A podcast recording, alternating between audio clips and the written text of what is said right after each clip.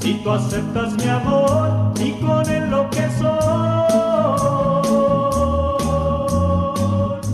En la ciudad de Viña del Mar, el 3 de marzo del año 1994, murió Luis Enrique Urquidi Holberton, el destacado compositor, arreglador, productor musical e incluso político, conocido como el Chino Urquidi. Urquidi había nacido en Antofagasta el año 1935, pero creció en Valparaíso, donde desarrolló su interés musical por el jazz. De hecho, a los 18 años, y pese a la oposición familiar, ya era pianista esporádico del Club de Jazz de Valparaíso. Urquidi había entablado desde temprana edad amistad con Pedro Mesón. Ambos compartían largas tardes escuchando jazz y folclore europeo. Su padre le había dicho, te dejo estudiar música si primero te recibes de abogado, por lo que el chino Urquidi entró a estudiar y alcanzó a cursar tres años de leyes en la Universidad Católica de Valparaíso, pero sin ninguna vocación por la carrera. El año 1962 formaron junto a Pedro Mesone, Fernando Torti y Raúl Cornejo Morales el grupo Los Cuatro Cuartos, grupo famosísimo, que pronto se trasladó a Santiago y luego de algunos cambios de integrantes llegó a convertirse en el conjunto vocal más importante de los años 60 en Chile, líder del movimiento neofolclore. Ese conjunto popularizó clásicos de la tradición popular chilena, como Qué bonita va y Los viejos estandartes. En paralelo al trabajo con el grupo, Urquidi fue clave en la formación y dirección artística de Las Cuatro Brujas, una especie de versión femenina de los cuatro cuartos.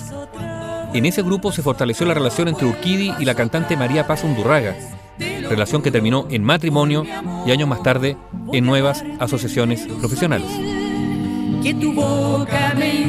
La muerte de Fernando Torti el año 1966 determinó la primera separación del conjunto Los Cuatro Cuartos, tras la cual Urquidi decidió ocuparse en un conjunto vocal de pop inspirado en lo que por entonces llegaba desde California a través de, por ejemplo, The Mamas and the Papas.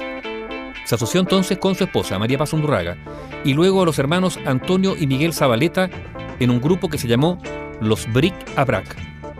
Varios singles y dos long plays agruparon una obra que concentró sus éxitos en temas como Alma Joven y Pasan sin mirar.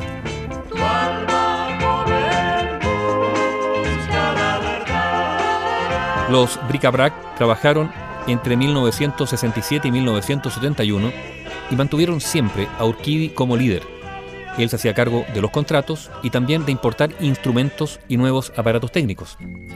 De esa época también se recuerda lo que estamos escuchando, su destacado trabajo de arreglos para El Solitario, el estupendo single que hizo debutar a Pedro Mesone como solista. Si tuve otro nombre antes, lo borró el tiempo. Me llaman el solitario porque así voy. Después de una sorpresiva figuración política, fue regidor por Santiago durante el gobierno de la Unidad Popular, representando al Partido Nacional.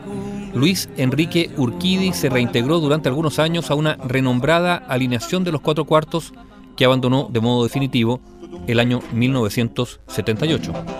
Entonces se ocupó de un programa interno de Televisión Nacional de Chile que buscaba formar nuevos intérpretes, que se conoció como El Semillero, y también en un sello musical propio, Brick Records.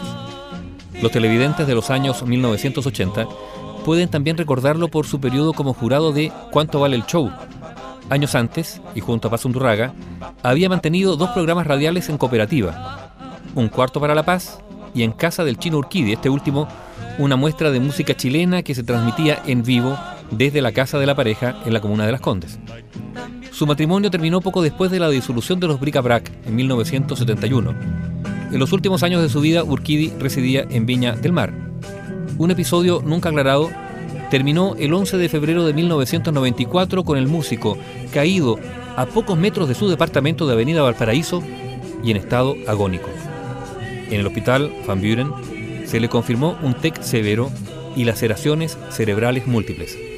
Nunca se recuperó y Luis Enrique Urquidi, el chino Urquidi, murió en ese recinto de una insuficiencia respiratoria el 3 de marzo de 1994.